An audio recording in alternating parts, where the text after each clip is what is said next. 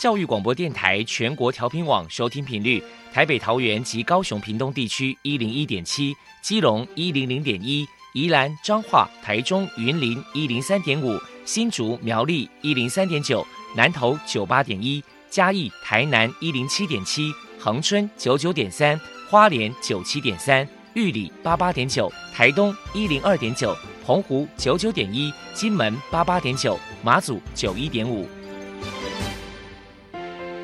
是包容，爱是牺牲，爱是分享，爱是服务。因为爱，特殊教育充满了无限的可能。用爱关怀身心障碍同学的未来，用心倾听资赋优异子女的心声。欢迎老师、家长、同学们，大家一起加入特别的爱这个大家庭。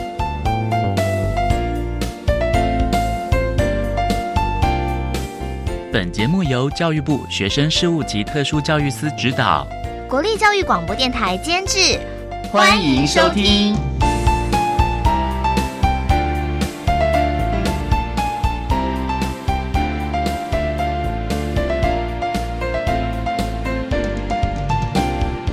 因为爱，我们在空中相聚。欢迎您再度收听《特别的爱》，我是小莹。这个节目在每个星期六和星期天的十六点零五分到十七点播出。在今天节目中，将为你安排三个部分。首先，在“爱的小百科”单元里头，波波将为您安排超级发电机单元，为您邀请南投麻烦小天使协会的。理事长张静张理事长为大家分享相关的资讯。另外，今天的主题专访为你安排的是“爱的搜寻引擎”，为你邀请台湾儿童发展早期疗愈协会的职工家长周品化女士为大家分享那段坚持的岁月，谈我的孩子的早疗过程以及相关的经验，希望提供家长可以做个参考了。节目最后为你安排的是“爱的加油站”，为你邀请台湾儿童发展早期疗愈协会的常务监事，也是花莲慈济医院复健科的主任梁中照梁主任为大家加油打气了。好，那么开始为你进行今天特别的爱第一部分，由波波为大家安排超级发电机单元。超级发电机，亲爱的家长朋友，您知道有哪些地方可以整合孩子该享有的权利与资源吗？不论你在哪里，快到发电机的保护网里。特殊教育网网相连，紧紧照顾你，一同关心身心障碍孩子的成长。Hello，大家好，我是 Bobo。今天的超级发电机，我们特别邀请到南投县麻烦小天使协会的理事长张静女士来跟大家介绍协会的相关服务。首先，我们先请张理事长来谈一谈协会的服务对象，还有服务项目包含了哪一些？这叫做是身心障碍的朋友，服务的项目有日间托育，还有临时短期的托育服务。那像有些身心障碍的学童，他们在国小、国中阶段下课之后，因为家长还没有下班，他们没有办法。进到普通的安亲班，所以我们有课后的安亲跟安置陪同就医服务。那我们在社区医治中心也是，因为有些身心障碍的朋友，他们要有一些语言跟认知的训练。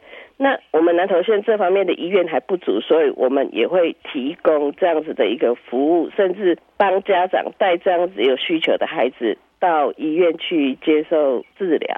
因为寒暑假，说实在的，这样子的身心障碍的孩子在家里，家长会不放心，所以我们也办了寒暑假的成长营活动。那有些家长有这样子的孩子，他们根本没办法接受，所以我们有一个心理智商的服务、亲子教育，还有家庭访视。那最主要就是要服务这样子的一个孩子跟家庭。教一下张理事长，协会平时会举办哪些活动与人们互动交流呢？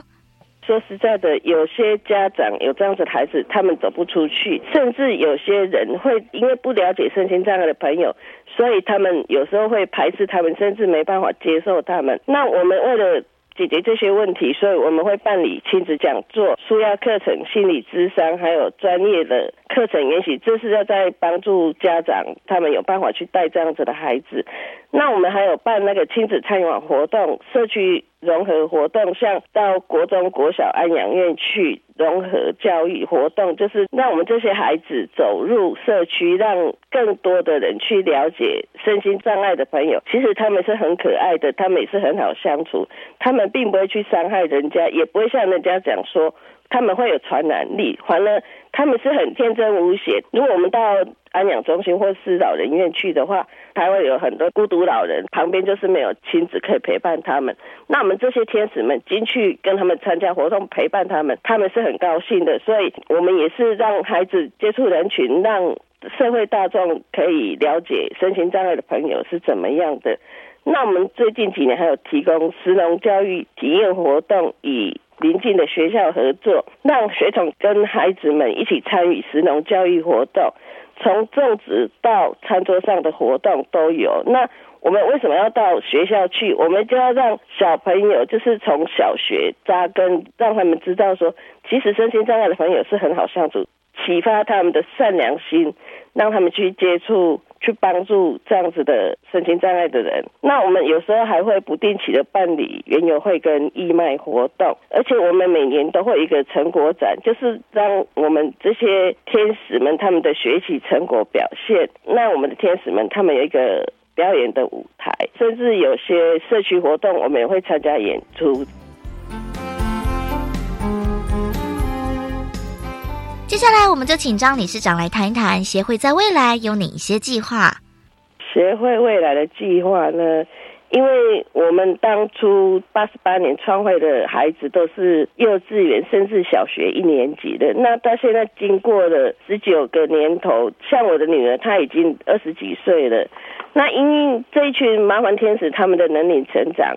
这些天使们，他们离开学校体系之后，因为我们目前台湾的特教体系就是到高中高职而已，大学只是极少数。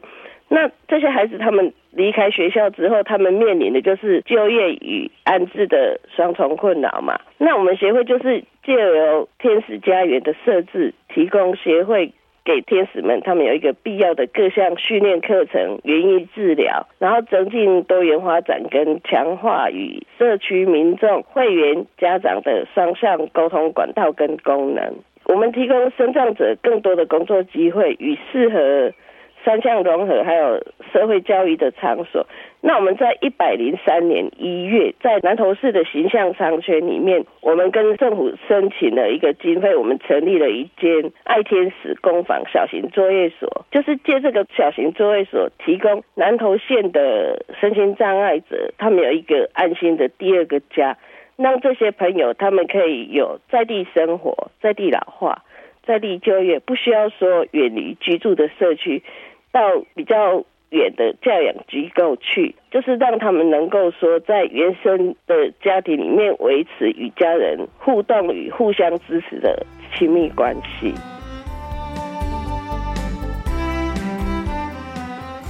再来请教一下张理事长，如果是接受早期疗愈的孩子，家长在教养上该注意哪些事情呢？教养上应该注意的事情就是，我们要建立孩子学习。跟生活在环境上要给他们有足够的安全感跟关怀，因为说实在的，这些孩子他们大部分都是比较没有安全感，而且他们有时候就是会对某些环境或是人物他们会有惧怕感。那我们就是要借由跟家长，我们也要宣导说让孩子有安全感，然后这些安全感跟关怀，我们要怎么去？我们就是在从游戏中去设计，让孩子去学习。那父母亲如果能够有明确的行为标准，我们很多事情就要以孩子的需求为考量。那这类的孩子，我们就是要鼓励多于惩罚，然后温柔的言辞、尊重、重视，都是对这些孩子在心理上的安全感感受，都是会有很大的帮助的。这样子的孩子遇到了之后，你因为你也不能抛弃他嘛，那你就只能多陪伴孩子。带领孩子去参加各项活动然后一方面这样子可以增进亲子关系而且也可以让孩子增加他在人际上的互动。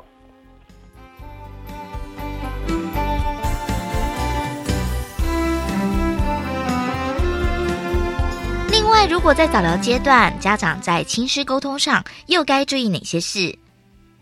说实在的啦，碰到一个发展迟缓的孩子，或是说需要早期疗愈的孩子，我们一般人都不会有这种经验，也不愿意有这种孩子啦。但是你一旦碰到了，你就是要勇敢的去面对。那像我，我什么都不懂，所以我要去问人家。我们就是要多去观察孩子，多陪伴孩子，我们才会发现孩子的问题。其实我们家长也需要去上课，甚至在孩子在接受疗愈的时候，我是真的很希望说，家长一定要陪同在场，因为我们才知道说，老师教孩子的训练，我们回到家里来，我们才可以不断的训练孩子，让孩子的进步空间更大。那我们在跟老师提问题的时候，我们要把我们的问题明确的去请教。老师或是职能治疗师，这样对孩子的帮助会更大一点。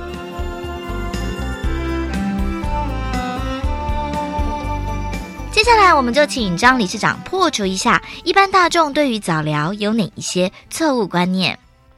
就是因为孩子有发展的迟缓，所以他们需要接受早期疗愈嘛。那一般的长辈，尤其是阿公阿妈之辈的，都会讲说啊，大家给问题了，要紧啦，慢慢来来啦，多喊的好啊啦，就会错过说那个早期疗愈零到六岁的黄金时期。那很多家长会认为说，哎，孩子不会做不好，然后就会常常帮孩子穿衣服，甚至喂他吃饭，这些本来是出于爱心跟关怀的动作，常常会把孩子的学习机会剥夺掉了。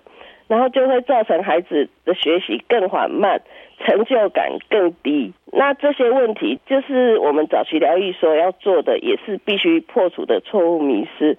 那早期发现、早期治疗，给孩子多于增强跟鼓励。譬如说，训练上厕所。如果说我们一般的孩子、普通的孩子，训练他上厕所可能是两次、三次他就会了。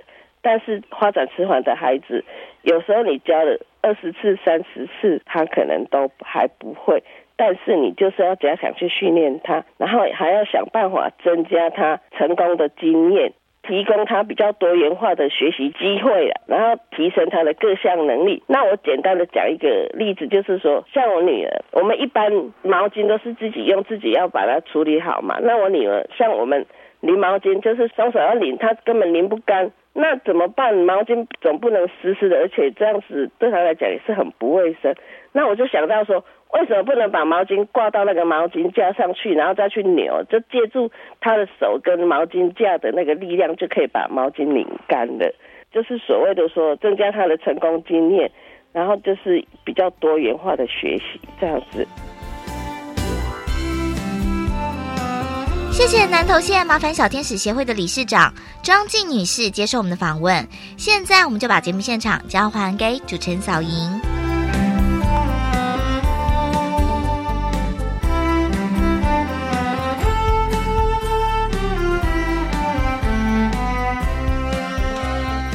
谢谢南投麻烦小天使协会的张静理事长以及伯伯为大家分享的教养资讯。您现在所收听的节目是国立教育广播电台特别的爱。这个节目在每个星期六和星期天的十六点零五分到十七点播出。接下来为您进行今天的主题专访。今天的主题专访为你安排的是“爱的搜寻引擎”，为您邀请台湾儿童发展早期疗愈协会的志工家长周品化女士为大家分享那一段坚持的岁月，谈我的孩子的早疗过程以及相关的经验，希望提供家长可以做参考啦。好，那么开始为您进行今天特别的爱的主题专访，“爱的搜寻引擎”。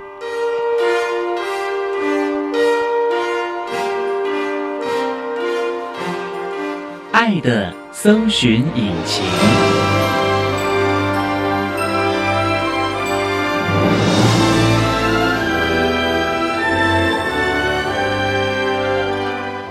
今天为大家邀请到的是台湾儿童发展早期疗愈协会的志工妈妈周品华周女士，周女士您好，主持人好，各位听众大家好。今天啊，特别邀请周女士，也是我们赵妈妈啊，为大家来分享那一段坚持的岁月，谈我的孩子的早疗过程以及相关的经验啊。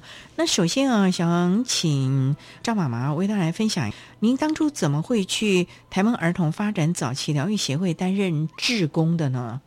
其实是因为我的孩子他也是特殊生，所以我也想借由我自己的经验，可以为像这样的家庭、这样的家长服务，所以我就在那里担任志工。大概多久了？应该有好几年了。他们私底下如果有电话给我，通常我都很乐意跟他们分享。基本上会有一些什么事情要请你去协助的呢？最主要是孩子的教养问题。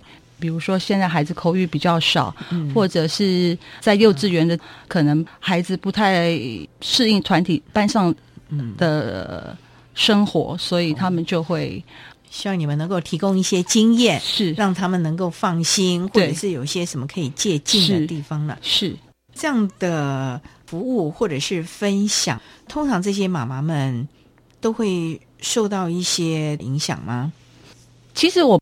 觉得我就是站在一个妈妈的立场，然后希望他们透过我这样的经验分享，可以让他们放心。孩子现在虽然口语比较少，但不代表将来没有。孩子虽然现在好像没有跟别人有什么样的互动，但也不代表将来没有。我们就是给他信心，然后鼓励他们继续坚持下去，这样陪着他们能够走过这一段。对，您的宝贝今年几岁了？我的小孩十四岁。读国中二年级，这么大了，是当初怎么会发觉他需要一些特殊的服务呢？那时候他大概一岁多的时候，觉得他口语发展的很慢。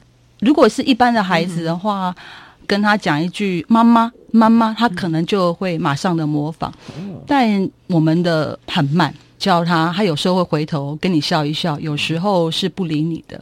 然后还有莫名的固着性。比如说，他那时候很小，我就想不懂为什么那么小的孩子有那么好的记忆力，每一天都要走固定的路线回家。才一岁多哦，一岁多，如果没有走固定的路线回家的话，他就会在车上哭啊、闹啊，然后睡眠品质很差。他睡眠品质差的时候是从几个月开始，几个月那么小就那个？对，比如说我们翻一个身，他可能就马上起来惊醒了。哦，对。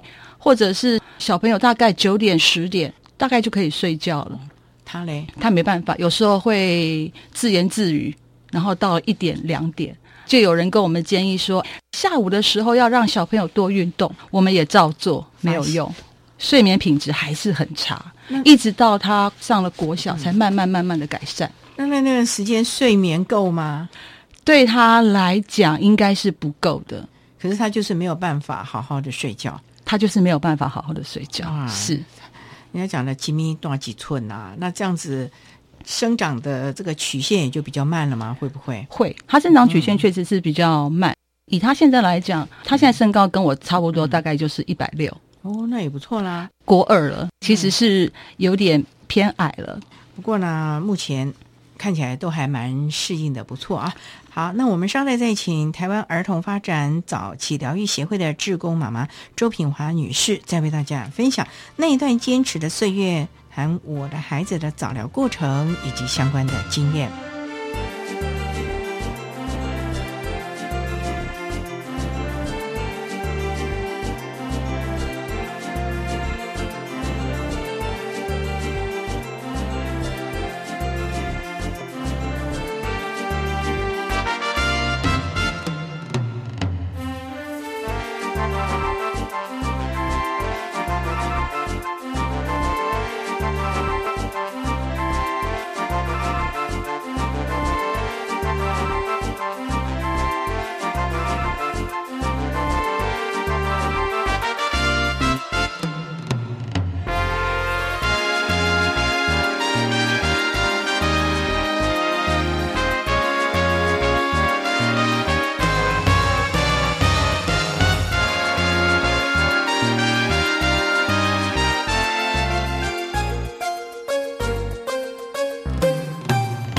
教育电台欢迎收听《特别的爱》。在今天节目中，为您邀请台湾儿童发展早期疗愈协会的志工妈妈周品华女士，也是我们的赵妈妈啊，为大家来分享那段坚持的岁月，和我的孩子的早疗过程以及相关的经验啊。那赵妈妈刚才提到了说，孩子一岁多的时候，您发觉他可能在语言的发展上好像比较慢了一点。那这个时候您做了什么事情吗？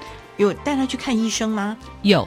其实是姑姑觉得我的孩子有点不太对劲，然后他就建议我去实际做鉴定。你的姑姑啊，是孩子的姑姑，她建议我去做鉴定，然后她陪着我，还有我先生啊，然后我们就一起去实际做了鉴定。因为才一岁半，所以就是疑似自闭症。我还记得那天写了一大堆报告，然后我整个人痛哭流涕，非常的难过。嗯，因为一下子不能接受，想说怎么会？你当时对自闭症也不是了解吧？完全不了解，我不太了解那个自闭症是怎么一回事。他是不是智能上面有受损？然后只要一想到，就想说完了，这个孩子将来就完了。后来怎么办呢？也不能光哭啊！是，真的是不能光哭。后来我也不知道是哪一个劲，我就开始上网。多久之后就回家之后吗？还是对我回家之后就开始上网？那您还蛮积极的喽。应该算是，我就上网找到了中华民国自闭症协会。一方面，实际也把我转介给早疗，然后我也开始安排一些复健课程，然后我自己也上网找了解相关的资讯，也找了中华民国自闭症协会，因为刚好他那时候在台北也有开课，我就带着孩子从花莲到台北，是。上他们的 ABA 课程，后来是因为实在是舟车劳顿，然后孩子也很累，刚好那个时候也开了一系列的课程，都是给家长上的，所以我自己也去上了，上了 ABA 课程的基础课，也上了曾义清老师的课，然后也上了董元清老师的课，反正只要是跟自闭症有关的课，我几乎都会去上。孩子那时候怎么办？你去就不带着孩子啊？对我去了就没办法带孩子，所以我就拜托我妈妈帮我照顾他。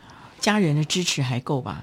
我觉得家人支持真的很够，让我可以比较放心的去上课，增强自己相关的职能，是我来协助孩子。是你觉得你上这些课对孩子有帮助吗？帮助很大，因为。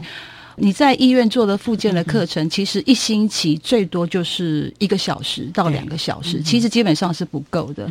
那如果说家长自己学会了这些课程，至少在跟孩子的相处上面，在教养上面，你会有很多不同的方法，不会因为孩子有一些状况哭闹。家长就束手无策了，然后或者跟着孩子一起哭闹，或者觉得说：“哎呀，我怎么会生到这样的孩子？”就不会慌张。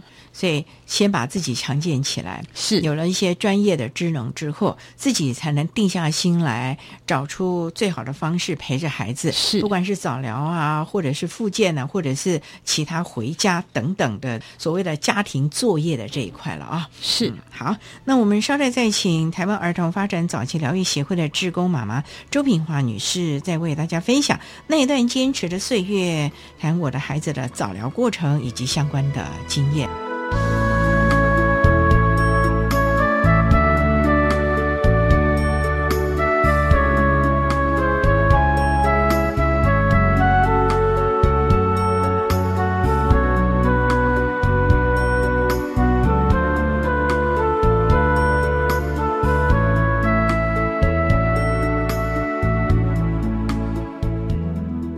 各位听众，大家好，我是国立台湾师范大学特殊教育系王慧婷。首先呢，跟各位一个爱的抱抱，非常肯定呢，大家在关心早期疗愈，还有我们慢飞天使，在这边呢，希望跟各位分享的是，发展迟缓大概有六 percent 的发生率，所以当你遇到一个孩子呢有发展迟缓，代表是他分散了我们是发展迟缓的机会。而一个成功的早期疗愈是要从一个友善的环境开始做起，所以呢，在这个爱的加油站的机会当中，邀请大家跟我一起善待您身边所有的他人，以建立这个正向的环境。因为呢，不管是你还是我，未来都会慢慢的成为我们身心障碍的一份子。所以为了自己，也为了他人，请跟我一起建立一个友善的环境，来善待我们的慢飞天使。谢谢大家。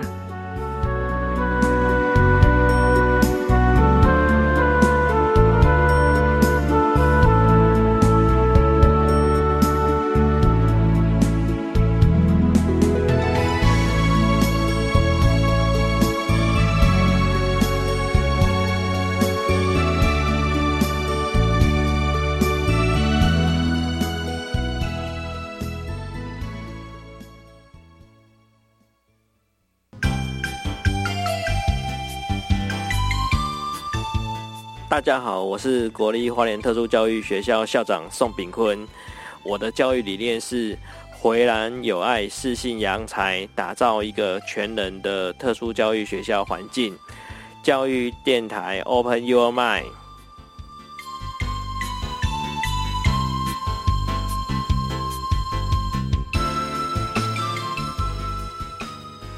老师，为什么学校附近常常有老师和教官在巡逻啊？啊，那是热点巡逻。我们和警察都会巡查校园附近有没有偏差或违法行为的青少年，适时的劝导和处理，共同维护校园周边环境的安全。所以这样我们的校园就会更安全喽。是啊，教育部和警察机关合作，在校园周边建立杜绝吸食毒品热点巡逻网，希望让学生有一个安全与健康的学习环境。以上广告，教育部提供。我是陈淑丽，我是苗可丽，我是林佳丽。至善越南贫童助学计划二十年来已经帮助了七千个孩子上学读书，但是越南中部还有成千上万的贫童，家庭月收入不到二十美元，上学之路仍旧遥远。请您和我们一起加入认养行列，每天二十元，每月六百元，帮助中越孩子圆一个上学梦。爱心捐款专线零二二三八八九一一八二三八八九一一八。管那么的水，落嘎西木啊！大家好，我们是欧开合唱团。您现在收听的是教育电台。教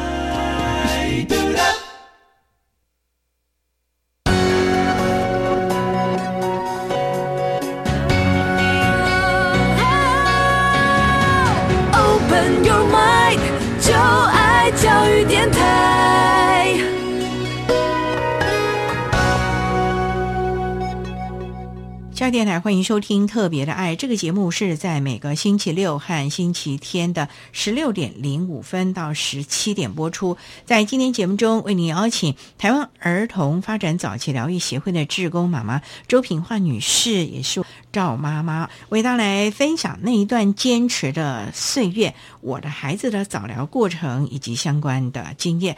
赵妈妈，我想请教，就是孩子既然已经鉴定出来了是疑似自闭症，那那个时候相关的早期疗愈是不是每天都被排得满满的呢？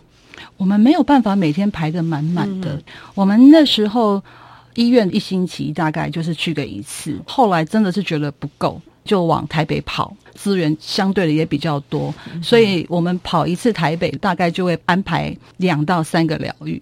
我那时候我儿子很喜欢木栅动物园，所以我们就那时候只要是去台北上疗愈的课程，我们就会排一次那个木栅动物园。所以一次去要好多天喽，一次去就是一天来回，当天来回。哦，那很很赶，很累耶，很赶很累。对他赶最早一班车哦。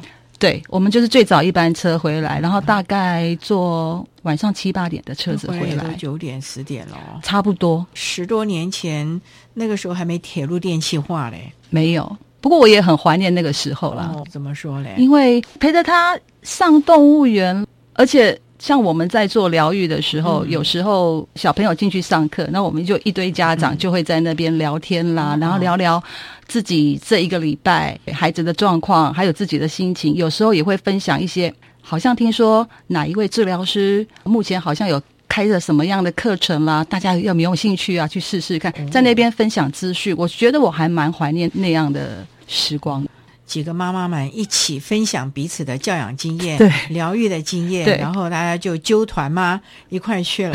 对，好像是这样，没错总。而言之，出发点都是为了孩子了是啊。那孩子在里面都要上一些什么样的课程啊？他们是大班呢，还是一对一啊？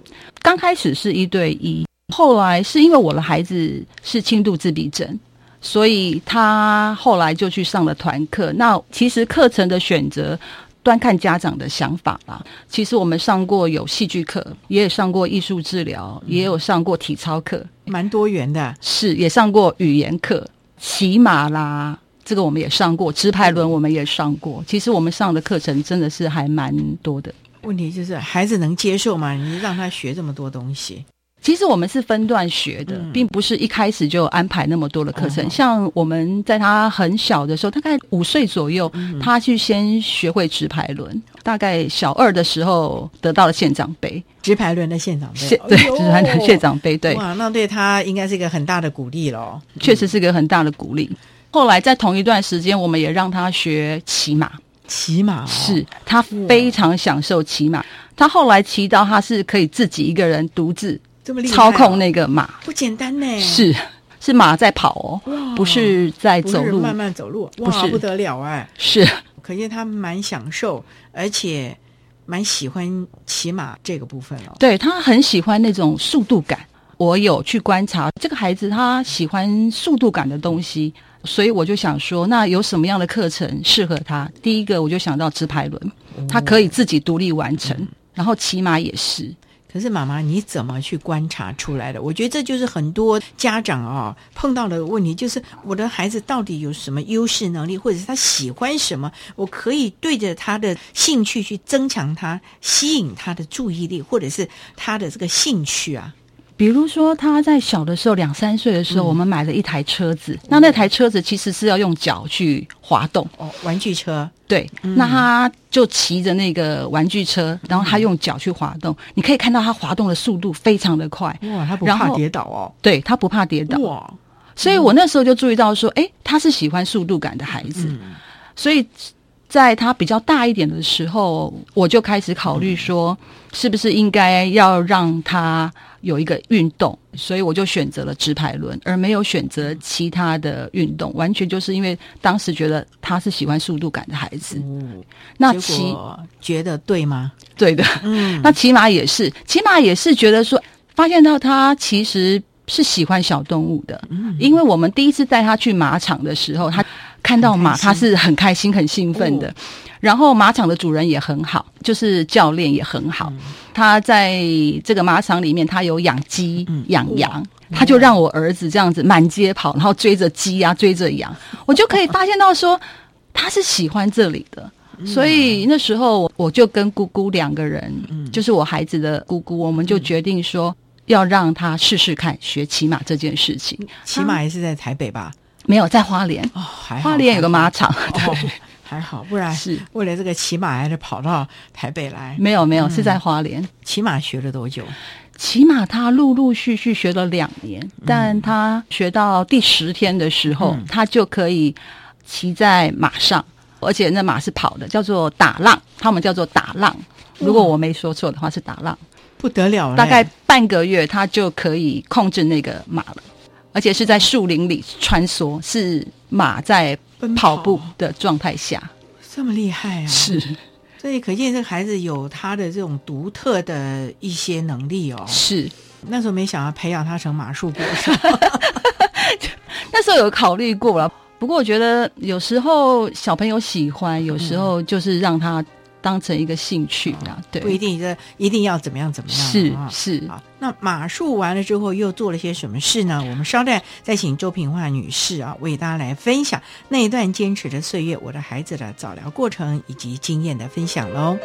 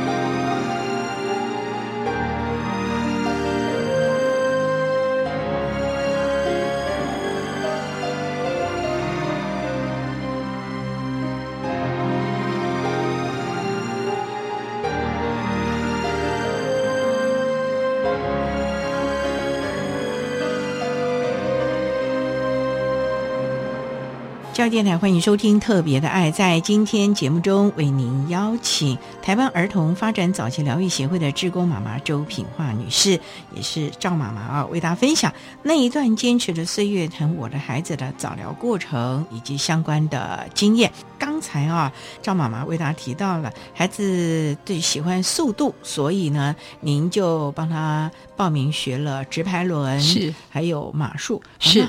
这两个学了一段时间之后，接下来你又安排他什么样的早疗课程呢？我后来觉得他的社交上面很薄弱，当然这也是他的核心障碍之一，就帮他安排到台北报名了戏剧课程跟艺术课程。因为上台北不容易哦，所以在当中我们也安排了他上体操课。那时候都是在台北的课程，可是同时间在花莲，我们也因为暑假，那暑假要做什么？那么长的时间，所以我们也帮他安排游泳课。他多大那个时候？那个时候小二，他先学会游泳。那我觉得刚好也可以消耗掉他的体力，然后我觉得游泳也是很适合一个人可以做的事情。其实我都在为将来做准备了。为将来做准备是，因为我觉得。他可能不会有太多的朋友，然后我又觉得说，如果要让他身心上面有一个比较健全的话，我觉得运动是一件非常棒的事情，所以我会安排他学会游泳，而且我觉得学游泳的话，你可以。有很多的水上活动，在夏天的时候都可以玩的。那我觉得对孩子来讲，也是一有一个情绪上面比较好宣泄，或者是体力上面比较好宣泄的。所以你都帮他安排的好好的。他学了这么些东西，对他在班级上的适应还好吗？他那个时候是念普通班还是？他一路上来其实都是普通班，因为我们一开始拿的就是轻度自闭症，所以。他一直都是上普通班，那这些课程对他来讲，在学校有没有帮助？因为我儿子在学校其实是还蛮安静的，所以老师给他的评语是很安静。同台关系如何呢？他在学校其实是一个观察者。哇！所以一个观察者绝对不会有太多的互动，或者是太多的语言。基本上他还蛮安静的，所以跟同学的互动其实还蛮少的。我为了要增加他跟同学有互动的机会，所以我很喜欢做蛋糕，我很喜欢做饼干。我就会跟他说：这些饼干啦，这些蛋糕，你拿去跟你喜欢的同学做分享。他们的同学也很好，看到我儿子有时候拿饼干，有时候拿蛋糕，那他们也会适度的做回馈。我觉得这是一个。很好的，嗯，那你有跟老师做过相关的互动吗？把孩子的状况跟老师讨论，应该怎么样？请老师在班级上也能够在班级经营上啊，或者是等等的来做一些的协助呢？其实我觉得老师在收到通报的时候，他们对于自闭症，其实他们。大概都已经有所了解了，再加上现在学校资源班都还蛮专业的，因为我们有拿手册，所以学校的老师他们一定都会知道孩子的状况，也都了解了。在班级经营上，那你有没有为了孩子去跟班上的同学聊天呐，或者是做一些小公关呐？因为有的时候父母要帮孩子做公关了，好多家长都这样做啊。在小的时候，我有这样子做，我觉得效果。并没有我想象中的那么的好，为什么嘞？可能是我做的方式给孩子有一点点比较大的压力。你的孩子还是其他？呃，其他的孩子可能他们会觉得有点比较大的压力，因为我孩子在学校他是属于比较安静的，跟其他的同学有点互动不起来。我后来就觉得说，既然我儿子是比较安静的状况，就让他先暂时这样子，不要哦给其他的同学太多的压力。所以那是比较低年级。后来到了中高年级呢，孩子的同才就会越来越多了。到了中高年级，一直到现在国二，我儿子在学校的评语还是很安静，很安静。是，可是他实际上是一个比较活泼的人，可是他在学校被约制住了。为什么？这个问题我们也常常在跟治疗师、跟医生讨论。也跟孩子说，老师也很好啊，同学也很好啊，你可以安心。可是好像这样的话也没有办法安慰到他，他好像对于学校，他还是属于一个比较紧张警戒的态度，没办法放松。对他没有办法放松，也因为他自己的语言、社交技巧没有那么的好，所以像现在他还是会跟同学之间还是有一个距离存在着。所以这部分也是让人比较担心的一块了、哦。是没错，不过还好已经学会独处了，在独处之中，他会自己找乐子，会发泄自己的精力，或者是在他所会的这些才艺当中，去慢慢的抒发自己的情绪吧。其实他是一个情绪算是比较平稳的孩子，嗯、基本上他不太会有。很大很大的情绪上面的起伏，这一点我觉得相比之下，可能比其他自闭症的孩子来讲，属于比较稳定一点的。嗯，所以你还比较放心一点了、哦。哎，是，但他小时候不是这样哦，小时候就是非常活泼好动啊。哦，他小时候不只是活泼好动，他的情绪起伏很大。我记得有一次，我们跟着他姑姑要去国父纪念馆，嗯。他只是为了要坐一台计程车，他很坚持要坐上去，他就在国父纪念馆大哭大闹，直到他姑姑招了一台计程车坐上去之后，绕了一圈，他的情绪才整个平复下来。他就是为了要坐计程车，对，可是也没有要去哪里，也没有，就是绕个一分钟。他就觉得他很高兴了，他有坐到计程车，所以情绪就平稳。这是他小时候的状况，但他现在基本上他是一个情绪很平的小孩，不会有什么很大的情绪上面的起伏，所以差别很大。什么原因造成他这样？我觉得是透过早疗啦，我们做了很多的事情，做了戏剧艺术治疗。我相信这些课可能刚开始都看不到有什么效果，可是这种东西就是潜移默化，会在孩子的心里慢慢生了一个根。所以他现在上了国中，他的情绪是很稳定的，很平的。所以呢，早疗还是有它的必要性的啊。好，那我们稍后再请台湾儿童发展早期疗愈协会的志工妈妈。周品化女士再为大家分享那一段坚持的岁月，谈我的孩子的早疗过程以及相关的经验。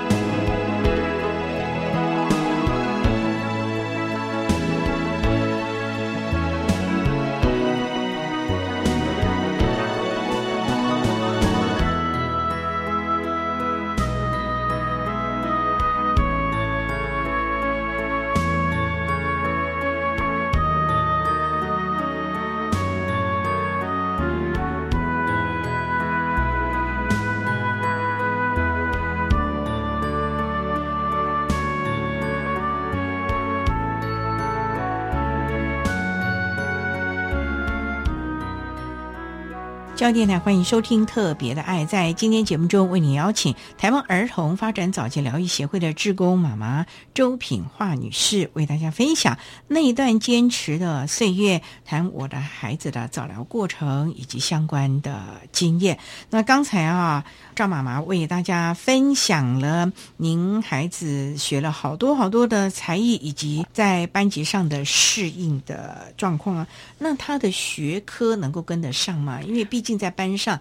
虽然现在我们的名次是不发表了，是，可是他能跟得上吗？基本上他是跟不上的，嗯，所以我们的国语跟数学要去资源班，这个是他在小四的状况。后来我们发现他有学障，他有数学上面的学障。后来我们也发现到说，他好像国语也不太行，所以就安排他上国小的资源班的课程。他到了小三、小四，英文也不行。可是有一天，在他小四的时候，他跟我说：“妈，我想要学英文。”我就想说，学英文学了两年的英文，A B C D 你都看不懂，你现在要学英文，那我也想说好，没关系，那我就透过朋友介绍一位家教，可能就是因为这样一对一的课程，让他从不懂 A B C，从三十分考到八十几分，考到九十几分。后来我才发现，他学习英文的。方式比他学习中文要来得好，因为英文是符号，中文它是有方向的，中文对他来讲是比较困难的。那你知道他当初为什么要学英文了吗？哎，我真的不知道哎，他就是突然有一天，他就跟我说他想要学英文。我记得好像是看了一个卡通片吧，可是那个卡通片什么片名我真的是忘了。他就说他想要学英文，为了想看卡通哦，可能哦，不知道哎。是，总而言之，他现在英文程度应该不错吧？所有的科目来说，英文程度是最理想的。那妈妈有没有想到他的将来的发展呢？因为做了这么多的早疗，您说早疗啊，无形之中其实是对他真的有潜移默化的作用。那未来呢？孩子现在国二了耶。未来的话，我的想法就是，如果他的语言能力还不错，如果可以的话，除了英文之外，我们可能也会让他再学另外一种语言。将来要走技职体系呢，还是升学那个管道？我们有分析过，因为他手的大肌肉不好，精细动作也不太好，所以他没有办法去做什么面包啦。他数学能力也不好。所以他也没有办法从商，所以以我们现在现阶段来讲，会让他读普通科，然后再慢慢的找出他可以找哪个方向。是没错。不过啊，张妈妈，我想请教，这么多年来陪着孩子的早疗，我听您的叙述，每个阶段您都陪在孩子身边。是。那这中间你有没有气馁，或者是觉得啊，怎么孩子进步这么缓慢？我要不要给他再多加一些啊？或者是等等的这样的一个心情呢？有，一定都会有，但我不知道哎，我觉得我好像就是有一种越挫越勇，就觉得好，我跟你拼了 这种感觉。孩子他一定会有个停滞期，在这个停滞期的时候，我那时候是先静下来，没关系，就先这样子。我既然做不了什么，我已经努力了。对孩子来讲，他现在也好像也没办法吸收，那我们就静下心来，然后想想看。有什么好玩的，先去玩，先让孩子找回快乐。对我觉得这很重要，所以这点也是让他找回快乐，这才是一个很重点的吧。否则弄得孩子哭哭闹闹，家长也是非常的生气，这样反而气氛弄拧了。对，所以妈妈，您对孩子的教养的观念，您是怎么样？可不可以跟他分享一下？我觉得最重要的就是。坚持不放弃，不管学什么东西，学了我们就是不要放弃，然后坚持到底。嗯，对，就是一直学下去，不能说一直学下去了。像我每一个阶段，每一个阶段做安排，我大概都会给他个一年到两年的时间，然后我会再问他说：“你还有没有兴趣？”比如说直排轮，他那时候拿到县长杯，那时候连教练鼓励我们再继续下去。可是我有问过孩子，他就说就先暂时到这里。那我也尊重他，就先暂时到这里，因为该努力的、该做的，我们在那段时间我们彼此都有尽力到，所以我觉得可以在那个时候我们就这样停下来了。还好也停下来了，也发现到原来他对英文这方面有兴趣的，让他在英文方面有兴趣的时候，他也在学校。也找到了自信，觉得也很好。妈妈，你觉得学了这么多才艺，对他的自信的表现是有帮助的咯？我觉得对他来讲是有帮助的。像我儿子，因为手的精细动作不好，所以打球这件事情，他很羡慕一个同学会打篮球，可是他没有办法。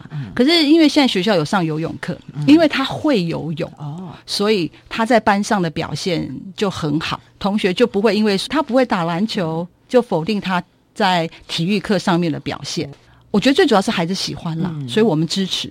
最重要是要在旁边支持他，不要给他太大的压力，让他悠游的去学习，经营其中，找到其中的乐趣。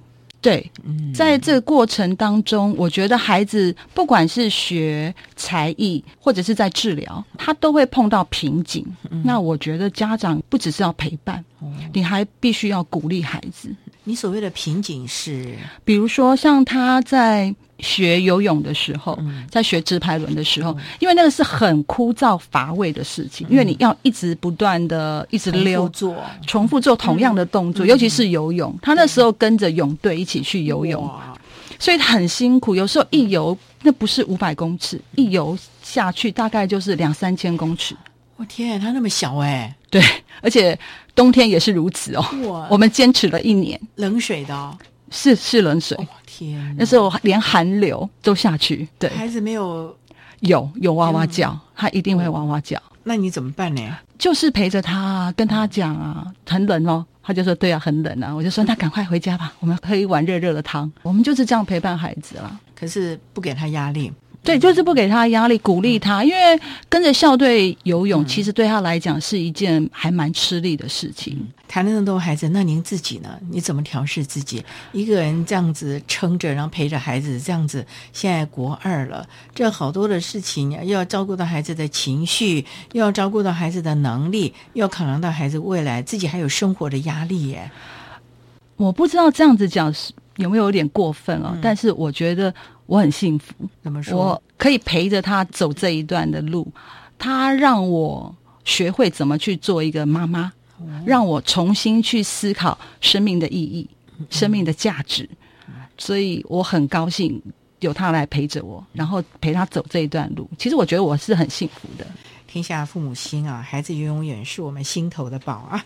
我想，我们今天赵妈妈周品华女士的分享，真的，我们也期望家长们不要放弃，以及不要听信一些没用的偏方啊。是，好好陪着孩子走这一段吧啊！因为这段时间，这段的过程是你们互相依靠。是。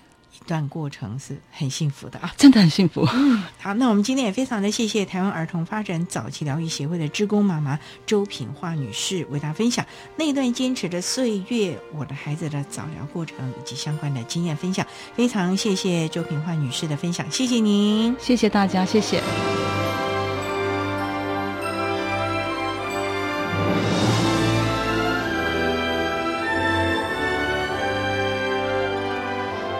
谢谢台湾儿童发展早期疗愈协会的志工家长周品花女士为大家分享了教养的经验，期望提供家长们可以做参考了。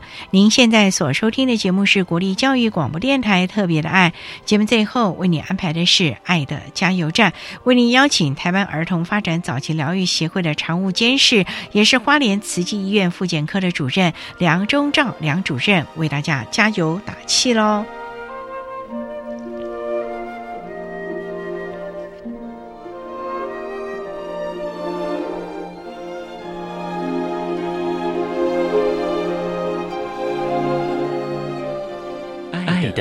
加油站。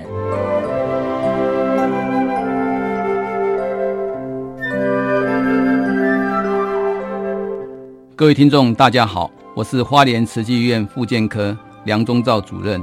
针对早期疗愈的重要性及成效，对于家长及教师有几点建议。我们知道，现在一个小朋友的成长，家庭是最重要的，还有学校呢也是非常重要。各占的八小时，所以两边的要怎么样来配合呢？我们有一个叫做作息本位，从一起床到入校到三餐到睡觉，很多呢家长跟老师可以配合。我是呼吁家长呢，不要说都是老师的责任，老师呢也不要说这是家长的责任。更重要的是，我们小朋友都是一个非常个别化的，每一个小朋友有每一个小朋友的特色。现在呢，只要肯花。一分钟以后可能可以省三分钟，现在肯花一块钱，以后可以省十块钱。所以发展迟缓儿童的小朋友呢，做的早疗呢，现在做永远不嫌迟。有些时候我们只是做个陪伴也是非常好的早期疗愈。谢谢大家。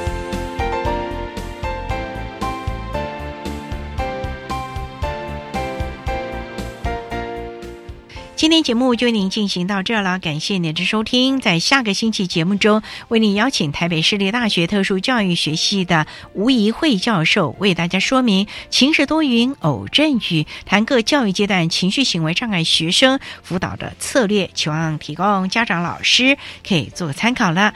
感谢您的收听，也欢迎您在下个星期六十六点零五分再度收听特别的爱。我们下周见了，拜拜。